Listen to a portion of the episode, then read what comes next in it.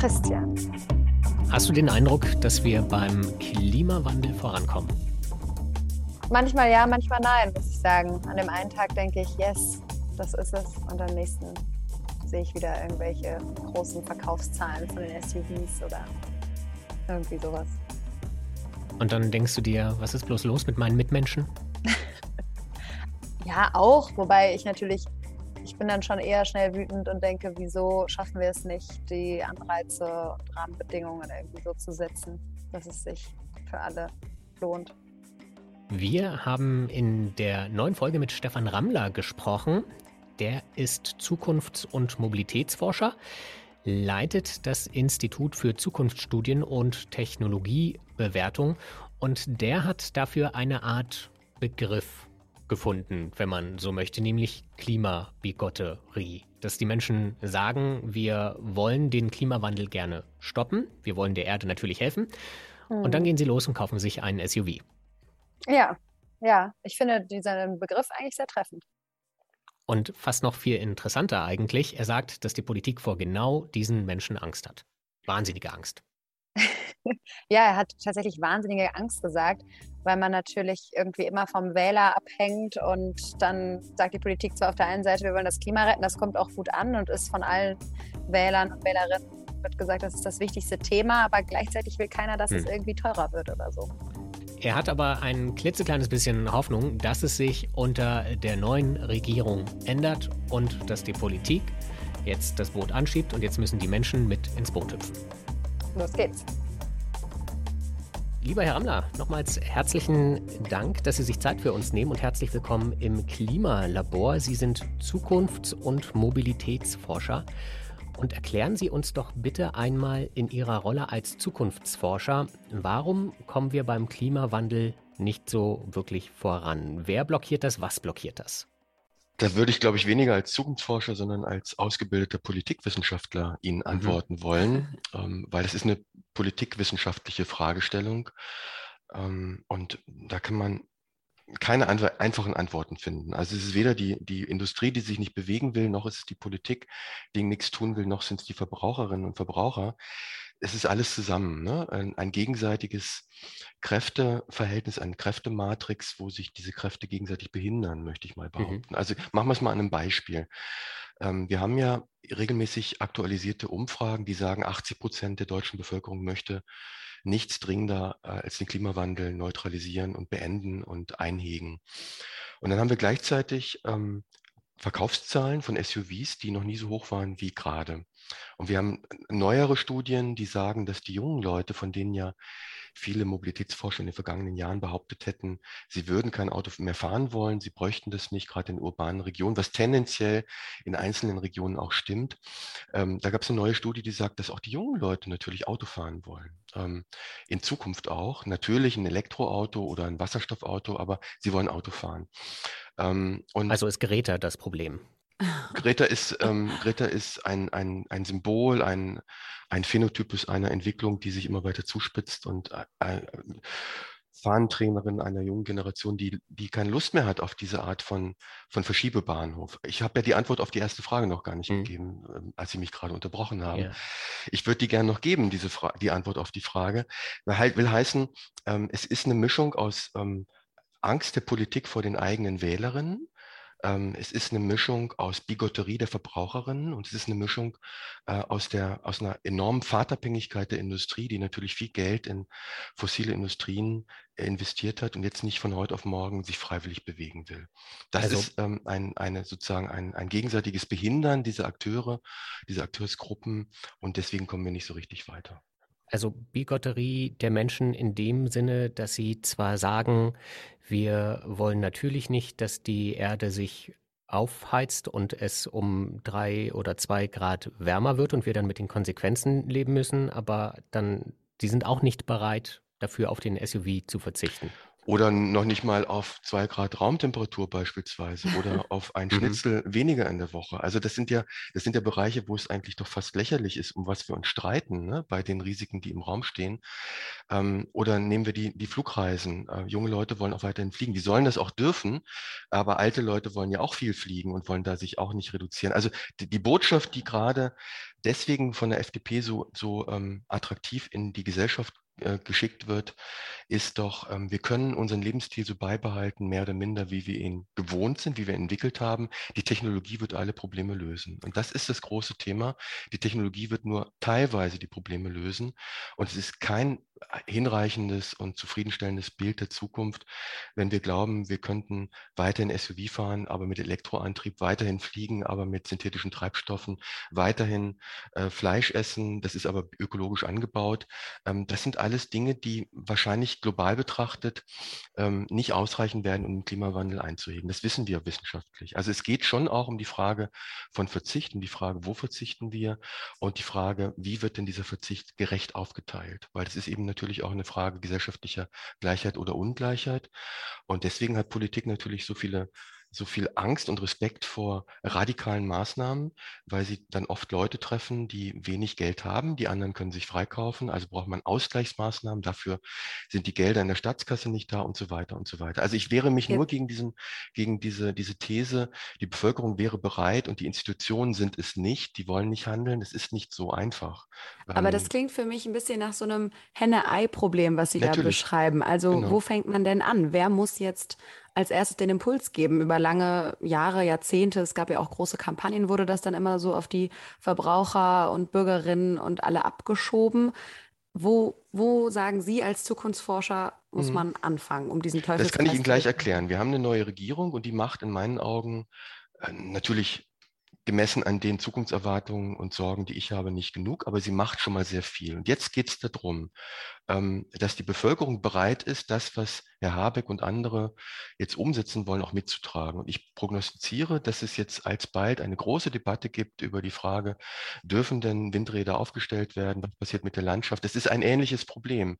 Die Leute wollen Klimawandel rhetorisch beenden, aber in dem Moment, wo es um die Frage geht, darf denn in 50 Meter Entfernung oder 100 Meter Entfernung von deinem Garten ein Windrad gebaut werden oder eine Überlandleitung für den Strom, den wir brauchen, um ihn den Süden zu transportieren, dann haben wir erfahrungsgemäß ganz krasse und massive Widerstände. Und das wäre doch der erste Schritt, wo man sagen kann, da können die Verbraucherinnen und Verbraucher ähm, sich, sich sozusagen ähm, in ein Boot setzen mit der Politik und sagen, wir ziehen an einem Strang. Und das passiert bislang nicht. Das passiert nicht in der Automobilpolitik, das passiert nicht bei der Ernährung, passiert auch nicht bei der Energiepolitik. Immer dort, wo es dann um individuelle Interessen geht, die tangiert werden, gibt es Widerstand. Und das bezeichne ich als ein Stück weit Bigotterie, ne? ähm, wenn wir das nicht auflösen. Aber genau das ist auch die Antwort auf Ihre Frage, wo können wir denn diesen gordischen Knoten durchschneiden?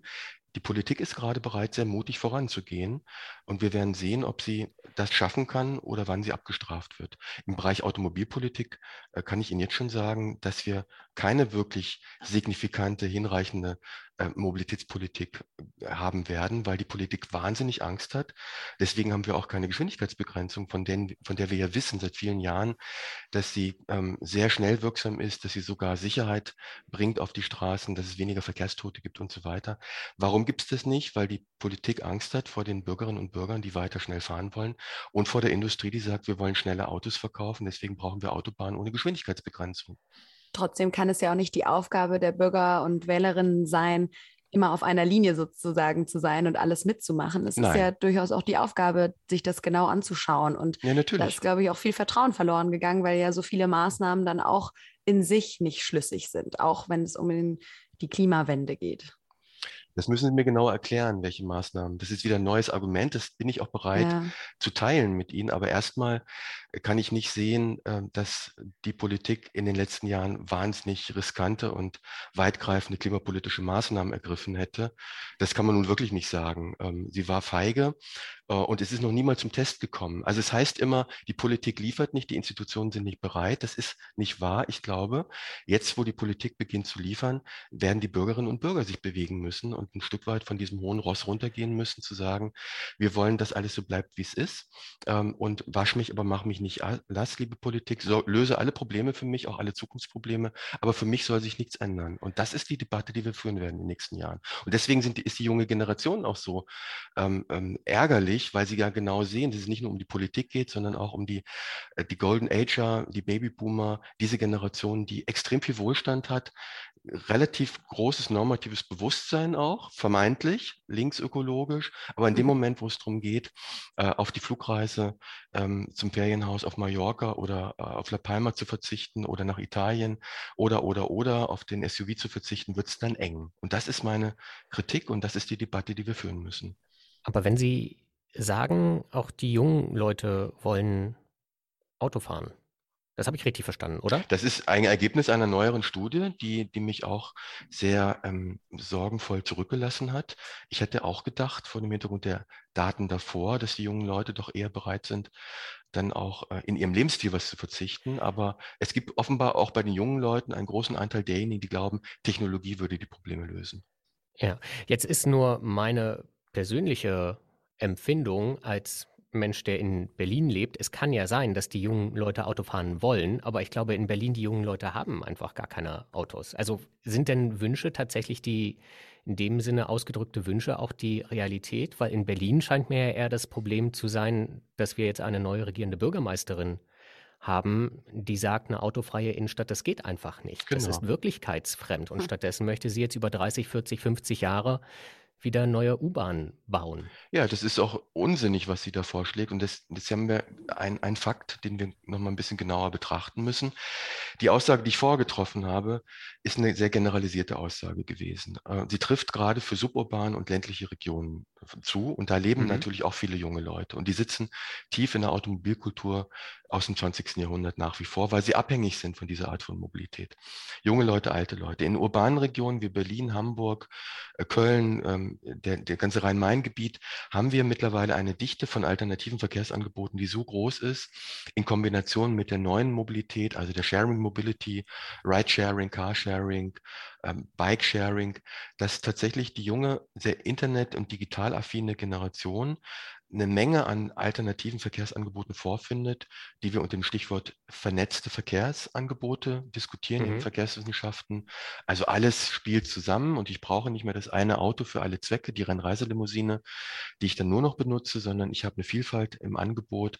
Und das ist tatsächlich so, dass junge Leute in Berlin tendenziell viel weniger Führerschein machen und viel weniger ein Automobil benutzen und besitzen, mhm aus ökologischen Gründen, aber oft genug aus ökonomischen Gründen und aus Praktikabilitätsgründen. In Berlin findet man, besser noch als in anderen Großstädten, im Vergleich zu München oder Köln oder Frankfurt, äh, kaum einen Parkplatz. Ja? Ein mhm. Automobil, also Privatbesitz, ähm, wird aufgrund der enormen Raum Dichte in diesen Städten, die immer größer wird und Raumkonkurrenz, die auch immer größer wird, ähm, sehr schwierig. Ne? Ein Auto zu besitzen, zu parken ähm, und so weiter ist dysfunktional in diesen Städten. Mhm. Deswegen gibt es da so eine Mischung aus Funktionalitätserwägung, ökonomischen Erwägungen, ökologischen Erwägungen und einer alternativen Angebotsstruktur, die besser ist als in ländlichen Regionen, wo man sagen kann, ja, da muss man nicht unbedingt ein Auto haben. Und deswegen verhalten sich die Menschen dort anders. Und deswegen ist es ganz richtig, dass wir ärgerlich sind auf Frau Giffey. Ähm, ähm, die weiterhin Straßen bauen will, was ich nicht für nötig halte in Berlin. Aber dann ist ja, ähm, also ist das denn die, diese Untersuchungen, die dieses Ergebnis erbringen? Weil es gibt ja auch andere Studien, die sagen, alle Menschen ziehen mehr in die Stadt, ne? die, die Landflucht. Dann landen wir doch eh an einem Punkt, wo man spätestens, wenn die Leute nach Berlin oder Hamburg kommen, dann brauchen sie gar kein Auto mehr, weil sie nirgendwo einen Parkplatz finden. Es ist ja nicht richtig, was Sie sagen. Also die Studie die sagen, wir haben Schwarmregionen und es gibt Regionen äh, nachholender Urbanisierung auch in Europa, wo Urbanisierung eigentlich abgeschlossen ist. Das sind die Regionen Hamburg, Berlin, Köln, Frankfurt, Münchner Raum, Stuttgarter Raum. Da ziehen weiterhin Menschen hin, aber wir haben weiterhin ein hohes Maß an Menschen, die in ländlichen und suburbanen Regionen leben. Mhm. Und es ist nicht zu erwarten, dass in den nächsten 30 Jahren alle Menschen Deutschlands in den Ballungsräumen leben und wir deswegen keine Automobilität mehr brauchen in ländlichen Regionen. Das ist immer die Gleichzeitigkeit von verschiedenen Entwicklungen und Trends. Deswegen muss man mit pauschalisierenden Aussagen auch sehr vorsichtig sein, wenn man es wissenschaftlich betreiben will. Und das versuche ich ja gerade zu erläutern. Wir haben urbane Regionen, in denen wir tatsächlich die alternativen Möglichkeiten haben, mit weniger Automobilität und damit mehr Nachhaltigkeit klarzukommen. Wir haben andere Regionen, ähm, in denen es schwierig ist. Und wir haben die Mischregionen, in denen viele Menschen aus den ländlichen Regionen in die Städte einpendeln. Und solange wir diese, diese Frage der Kooperation zwischen einzelnen Gebietskulissen nicht hinkriegen, werden Leute weiterhin mit dem Auto versuchen, nach Berlin reinzufahren. Ne? Und das gibt dort dann Probleme. Glauben Sie denn jetzt mal, Sie haben ja schon recht deutlich gemacht, dass es ohne Verzicht nicht gehen wird und dass es ohne grundlegende Veränderung, also dass wir uns nicht darauf verlassen können, die Technologie löst das schon. Glauben Sie denn, dass der Mensch, ich sag mal, von Natur aus dazu fähig ist? Weil wenn man sich einfach so die Historie anschaut, dann ging es ja immer darum, das Leben zu verbessern und mehr zu wollen. Und es ist einfach auch schwierig, wenn man so aufgewachsen ist. Ich finde das gar nicht so überraschend, dass junge Leute auch Auto fahren wollen, weil wenn ich so aufgewachsen bin und das bei meinen Eltern eben total normal war, sobald ich dann selbst irgendwie eine Familie gründe, dann kommt ja bei vielen auch der Gedanke, dann möchte ich das gerne mindestens so haben, wie es bei mir auch schon war. Also viele wollen ja dann eher mehr. Da gibt es auch Studien darüber, dass die nachfolgende Generation eigentlich immer danach strebt, sich etwas besser zu stellen. Mhm. Glauben Sie, dass dieser gordischer Knoten, haben Sie auch schon gesagt, an der Stelle zu lösen ist, dass man oder verlangen wir da ein bisschen zu viel vom Mensch?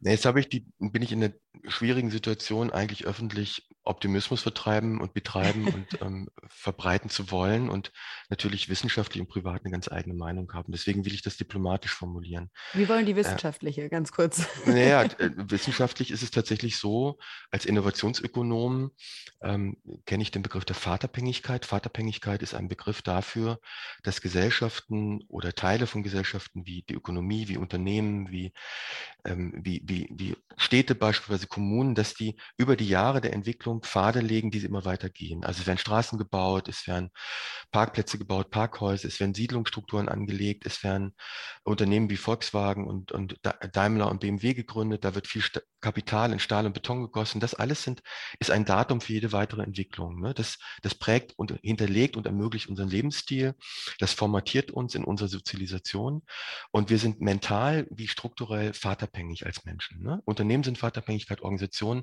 und diese Vaterabhängigkeit hat eine wichtige Funktion. Sie stabilisiert erstmal das Leben. Mhm. Sie macht Routinen und Gewohnheiten möglich. Und das ist erstmal alles gar kein Problem, solange wir ähm, unter Rahmenbedingungen leben, in, die nicht problematisch sind. Und jetzt erzeugen wir aber mit unserer Art von fossiler Vaterabhängigkeit ein, ein Problem, ein richtig existenzielles Problem. Und jetzt stehen wir zum ersten Mal, würde ich mal behaupten, in der Geschichte der Menschheit vor einem, vor einem existenziellen Risiko. Und jetzt steht die Frage tatsächlich im Raum, sind wir als Menschen in der Lage, über ein gewisses Maß hinaus äh, auch Einschränkungen hinzunehmen? Die Frage ist offen. Da habe ich keine Antwort. Ich kann nur hoffen. Ich kann nur einige Begründungen angeben, warum ich glaube, dass das geht, dass das machbar ist. Ähm, aber wenn ich dann, also in Europa, ne, das müssen, wir müssen immer räumlich und zeitlich differenzieren. Sie haben gesehen, das ist eben mit pauschalen Aussagen schwierig. Ja. Ich habe große Bedenken, äh, wie man denn ähm, den, den jungen Menschen, den nachwachsenden Generationen in Afrika und in Indien und in China klar machen soll, dass sie jetzt bitteschön auf dies ähm, Modernitäts- und Konsumniveau verzichten wollen, was wir seit vielen Jahren hier erleben. Das ist eine moralische Frage, die man auch ganz schwer beantworten kann. Also erwarte ich, dass wir weiteren Konsum, Konsumzuwachs, weiteres Wachstum haben werden in der Welt. Ähm, in Deutschland und Europa könnten wir uns anders verhalten, weil wir andere Spielräume haben. Aber das auch heißt, nur bedingt. Aber, ne? Ja, das heißt aber, dass wir es doch auch technologisch unbedingt Lösungen finden müssen. Ja, natürlich. Das widerspricht sich ja nicht. Also ich bin der Meinung, dass wir sehr schnell technologische Lösungen umsetzen müssen, die ja, wie wir es am, am Eingang des Gesprächs schon festgestellt haben, an sich schon problematisch genug sind. Elektromobilität, ähm, Windkraftausbau, Leitungsausbau, das sind technologische Fragen und die selbst, sind selbst als technologische Phänomene so problematisch in der öffentlichen Diskussion, dass wir darüber reden müssen. Was ist denn dann, wenn wir sagen, hm, also wir machen das Fleisch sehr viel teurer, wir, wir müssen ähm, Preisgerechtigkeit und, und die Kostenwahrheit in der Nahrungsmittelproduktion haben, dann wird es auch wiederum schwieriger werden. Das sind alles Punkte, ähm, wo wir, wo wir einfach gucken müssen, wie wir soziale Ausgleichsmaßnahmen auch finden und so weiter. Aber im, End, im Endeffekt sagen alle Wissenschaftler der Welt, wir werden das Klimaproblem technologisch allein nicht lösen. Wir können nur Zeiträume Spielräume schaffen für Verhaltensänderungen, die länger Zeit brauchen. Das ist eine Art Doppelstrategie. Technologisch schnell Klimaneutralität versuchen zu erreichen oder zumindest das Wachstum der Klimaemissionen zu minimieren und gleichzeitig dadurch Spielräume gewinnen, dass wir verhaltensseitig experimentieren können, neue Lebensstile entwickeln können und so weiter und so weiter. Aber wenn Sie sagen, dass Fleisch zum Beispiel teurer werden könnte, natürlich wird es nicht allen gefallen, aber das ist doch die richtige Entwicklung. Also wir brauchen doch tatsächlich so ein paar Hürden, um das zu lenken. Ja, natürlich. Sie müssen ja auch nicht mit mir streiten, Jahren, ja. Herr Herrmann. Ich bin ja nicht derjenige, der sagt, dass das Fleisch billig sein soll. Ich bin der Meinung, dass Fleisch teurer werden. Aber wir beschreiben doch gerade die Schwierigkeiten, die daraus resultieren für die Politik, ähm, den Rahmen so festzuzurren, wie wir es eigentlich bräuchten, aus klimapolitischen Gründen. Aber es klingt so ein bisschen so, als, ja, es wird alles so schwierig. Wir können eigentlich direkt aufgeben. Ja, dann müssen Sie jemand anders fragen, Herr Herrmann, wenn Sie eine optimistische Nee, ich meine jetzt auch für die, für die Politik. Wenn das das Argument der Politik ist, es könnte schwierig werden, vielleicht verliere ich Wählerstimmen, na, dann haben Sie vielleicht den falschen Job gewählt als ja, Politikerin natürlich. und Politiker. Ja, natürlich. Ja. Robert Habeck ist der Erste, von dem ich die Aussage höre, die ich schon seit vielen Jahren hören will von Politikerinnen und Politikern, sagt, ich bin nicht Minister geworden, um vier Jahre nicht riskante Entscheidungen zu treffen. Der ist bereit, sich auch abwählen zu lassen. Das hatten wir aber bislang in dem Maße nicht. Und genau diese Art von Mut erwarte ich von Politikerinnen und Politikern schon seit vielen Jahren, gerade in der Mobilitätspolitik, mal mutig voranzugehen. Aber wir wissen nicht, wie das ausgeht. Und an der Stelle kommt dann nochmal mein Argument, dieses Vertrauensverlust, was wir vorhin gar nicht mehr besprechen konnten zum Beispiel Elektromobilität. Da ist es ja dann wirklich immer das Thema, es wird einem auf der einen Seite gesagt, und das stimmt ja auch, äh, dass das viel besser ist als Verbrenner und so weiter. Gleichzeitig wissen wir, dass das auch nicht die Dauerlösung sein kann, solange wir das mit den Batterien nicht in den Griff bekommen genau. und keinen grünen Strom haben. Genau. Und das ist so viel, finde ich, immer auf beiden Seiten, diese Argumentation, diese Diskussionen, die sind ja auch anstrengend, die man im privaten Raum dann auch ständig führen muss, dass da, finde ich, einfach ja, Verwirrung herrscht und dadurch auch Vertrauen verloren geht, weil egal welches Argument man nimmt, jetzt haben wir wieder die Atomkraftdebatte total äh, hochgespült. Man kommt immer in Erklärungsnot und es ist immer schwierig, da äh, voranzukommen. Wie handeln Sie das in Ihrem privaten Leben dann vielleicht auch? Na, ich gehe, soweit es geht, ähm, in den Einschränkungen, ähm, ohne dass ich asozial werde. Ich bin, ich will das jetzt, ich, ich will eigentlich nicht über mich persönlich sprechen. Ich tue viel, ähm, aber ich will jetzt auch nicht ähm, mich dann so als moralisches Vorbild hinstellen und sagen, das mache ich, das mache ich, das mache ich. Jeder hat andere Rahmenbedingungen. Ähm, und deswegen, also was meine Strategie ist im öffentlichen, politischen Bereich, ist reden, reden, reden, ähm, auch streiten miteinander und keine einfachen Antworten anbieten. Also das, das ist der Punkt. Wir müssen uns das zumuten, auch als Verbraucherinnen, als Wählerinnen und Wähler müssen wir akzeptieren, dass die Welt nicht einfacher wird und es keine einfachen Lösungen gibt und dass die Politik uns was zumuten muss und wir natürlich auch der Politik was zumuten dürfen und fragen dürfen. Aber eins geht nicht, zu sagen, löse ein Problem, aber ich bin nicht bereit, mich zu lösen äh, und, und beziehungsweise zu bewegen. Das, das funktioniert nicht und das bezeichne ich als Bigotterie und das beobachte ich zumindest in der Verkehrspolitik, ich will es nochmal wiederholen, seit vielen vielen, vielen Jahren. Jetzt haben wir tatsächlich, äh, was Sie gerade, das will ich mal aufgreifen, was ein schönes Beispiel ist mit der Elektromobilität. Wir wissen im Grunde, dass diese Art von äh, Elektromobilitätsinnovationsinitiative seit, seit 10, 15 Jahren ähm, in die falsche Richtung geht. Ja? Also 45 Millionen verbrennungsmotorische Fahrzeugen ähm, ein Elektroanti zu verpassen und zu glauben, das wäre eine ökologische Verkehrswende, ist einfach verlogen. Das ist nicht wahr. Das mhm. sagen wir auch schon seit vielen Jahren. Ähm, jetzt kann man sagen, na ja, jetzt darf man den Leuten das nicht zumuten, weil man keine, keine, weil man keine negativen Zukunftsbilder erzeugen will und positiv argumentieren will. Aber faktisch ist es so, dass es keine Verkehrswende ist und dass die ökologischen Rucksäcke dieser Fahrzeuge womöglich an anderer Stelle ein größeres Problem erzeugen, als wir es bislang haben. So, jetzt kommunizieren Sie dieses Thema mal in die Öffentlichkeit, wo wir doch froh sein können, dass überhaupt ähm, in einem signifikanten Maße Verbraucherinnen und Verbraucher beginnen, überhaupt Elektroautos zu fahren, weil es ja viele nach wie vor unzumutbar finden, mit einem Elektroauto zu fahren, ja, was ja eine unerträgliche Debatte ist. Ne? Dann wird sich empört und dann müssen sie ja nur mal Automotorsport sich angucken und ADAC und welchen, welchen Empörungscharakter manche Menschen da ähm, zeigen können, nur weil sie jetzt plötzlich genötigt werden sollen oder sich genötigt fühlen, Elektroauto zu fahren. Ähm, und das, dabei ist es eine technologische Innovation, die die meisten Mobilitätsmuster überhaupt gar nicht tangiert. Das ist die Schwierigkeit, die wir gerade haben, dass Leute nicht mal bereit sind, da an der Stelle einen Schritt weiter zu gehen. Aber die Absatzzahlen von Tesla und die Börsenbewertungen von Tesla und Rivian und so sagen etwas anderes. Die sagen nichts anderes. Die sagen, dass wir in einen Markt einsteigen, äh, dass ähm, viele Menschen sehr viel Geld haben, offenbar in Europa, Nordamerika, um sich sehr teure Autos zu kaufen. Die geben aber überhaupt keine Antwort auf die Elektrifizierung des ähm, Gebrauchswagenmarktes, auf die Menschen, die beispielsweise in der Pandemie systemrelevant sind, die in ländlichen Regionen leben, die jeden Tag Auto fahren müssen. Die können sich nämlich keinen Tesla kaufen und die werden sich auch keinen kaufen. Das heißt, wir brauchen eigentlich Elektrofahrzeuge für die breite Masse und da gibt es überhaupt keine Antworten. Genau, aber da gehen wir doch hin. Also ich glaube, VW und Toyota haben angekündigt, dass sie in den nächsten zehn Jahren beinahe 200 Milliarden Dollar in diese Richtung investieren wollen ja. und auch noch in andere Technologien. Also man kann ja jetzt auch nicht erwarten, dass der erste Schritt ist, wir haben hier ein massentaugliches Elektroauto für 200 Euro. Das, das ist ja eine Zuspitzung, die ich, nicht, die ich ziemlich illegitim finde gerade.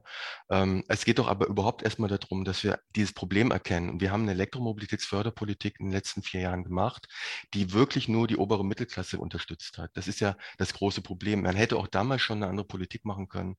Ähm, jetzt können Sie sagen, es geht in die richtige Richtung. Das unterstreiche ich doch auch. Ich weiß gar nicht, warum hier so ein, so ein Konflikt inszeniert wird. Ich unterstreiche alles, was Sie sagen. Aber ich verweise darauf wissenschaftlich, ähm, dass die verbraucherseitigen Schwierigkeiten doch größer sind, als wir das in diesem Gespräch zumindest uns zugestehen wollen. Das ist doch das, worauf ich beharre. Ja? Aber was wäre denn dann die ökologische Verkehrswende? Die, wirklich ökologisch wäre es, ähm, so wenig Fahrzeuge wie, wie, denkbar zu haben, also vielleicht fünf oder zehn Millionen private Fahrzeuge, überhaupt noch Fahrzeuge, die rund um die Uhr zu nutzen als Ergänzung zu den, äh, zu den sehr effizienten öffentlichen Verkehrssystemen, die als Großgefäße sehr effizient und nachhaltig sind. Das Ganze hinterlegt mit einer sehr dynamischen Radverkehrspolitik. Wir wissen aus Kopenhagen und anderen Städten der Welt, dass 60 bis 70 Prozent der täglichen Wege auch in der schlechten Jahreszeit mit Fahrrädern und Lastenbikes ähm, ähm, vollzogen werden können. Die Menschen sind sehr glücklich in Kopenhagen, sehr wohlhabend. Das wäre eine Mischung, ähm, also Radfahren, öffentlicher Verkehr, ähm, Automatisierung in logistischen Ansätzen, äh, ein Stück weit Elektromobilität in der Sharing Mobility, also in den geteilten Fahrzeugen, Ridesharing, Carsharing, in Ergänzung zum öffentlichen Verkehr.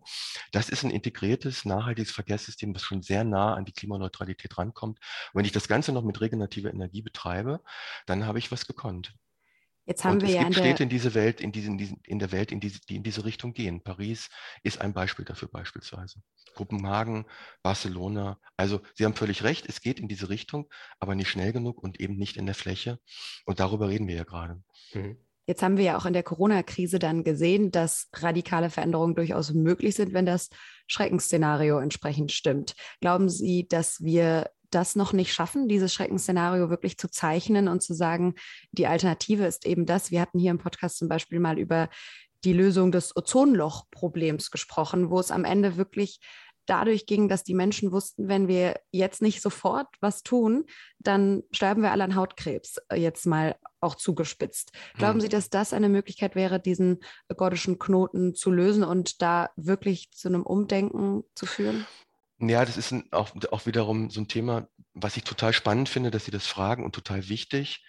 Ähm, aber es gibt auch da wiederum keine einfache Antwort. Ähm, nach dem Motto, wir müssen nur positive Visionen erzeugen und argumentieren und kommunizieren und dann wissen die Leute visionär ausgerichtet, dass es eine alternative schöne Zukunft gibt und dann wollen sie dahin. Ne? Das, das funktioniert besser als Dystopie. Also das ist tatsächlich so, dass wir sagen müssen, ein, ein zu großes Maß an Katastrophenkommunikation führt wahrscheinlich eher zur Verweigerung zu, ähm, zu dem, was wir in den USA gesehen haben, zu postfaktischen Kommunikationsstrategien, mhm. zur Verweigerung der Realität, ähm, weil, weil die Probleme und die Komplexität der Probleme, der Herausforderungen, die Vielfalt so gigantisch ist, dass der Einzelne und die Einzelne ähm, sich kaum damit psychologisch sinnvoll auseinandersetzen können und in die Krise gehen. Deswegen verweigern Menschen das. Wir wissen aus sozialpsychologischen Untersuchungen, dass ähm, Menschen eher bereit sind, ihr Weltbild zu verändern und ein Weltbild zu verändern, ist ja immer eine gute Voraussetzung, vielleicht auch irgendwann Verhalten zu verändern, wenn weitere Informationen, die Sie aufnehmen, positiv sind. Also das spricht dafür, so habe ich in meinen letzten Büchern argumentiert, dass wir Szenarien und Narrative einer anders gelingenden Zukunft der Mobilität oder der Energieversorgung oder Ernährungsversorgung brauchen, die konstruktiv sind, ne? die ein positives Bild erzeugen, also utopische Kommunikation. Ähm, positives Storytelling. Und es wird wahrscheinlich eine Mischung aus beiden sein, also die, die existenziellen Risiken, die ja noch viel größer sind, als das gerade in der Öffentlichkeit diskutiert wird. Wir als Zukunftsforscher beschäftigen uns jeden Tag damit. Ähm, neben dem Klimawandel gibt es zum Beispiel enorme Herausforderungen durch die digitale Transformation. Also das immer wieder benennen, welche Risiken im Raum sind und auf der anderen Seite äh, nicht überziehen und trotzdem positive Angebote zu machen, wie denn eine nachhaltige Mobilität beispielsweise in Städten aussehen kann äh, und wie das relativ schnell gehen kann und wie wir das gemeinschaftlich machen können und so weiter. Das ist die, die Doppelaufgabe, wo man immer das Gleichgewicht finden muss zwischen beiden Botschaften. Das heißt gleichzeitig nach Kopenhagen schauen, sodass das Gefühl entsteht, das will ich auch und nach Peking, sage ich zum Beispiel, wo man vor Smog die Hand vor den Augen kaum noch genau. sehen kann und die Menschen ähm, daran erkranken. Herr Rammler, vielen Dank. Das war ein sehr interessantes Gespräch mit ganz viel Stoff zum Nachdenken und auch weiter diskutieren, denke ich. Ja, ich danke Ihnen für die Einladung.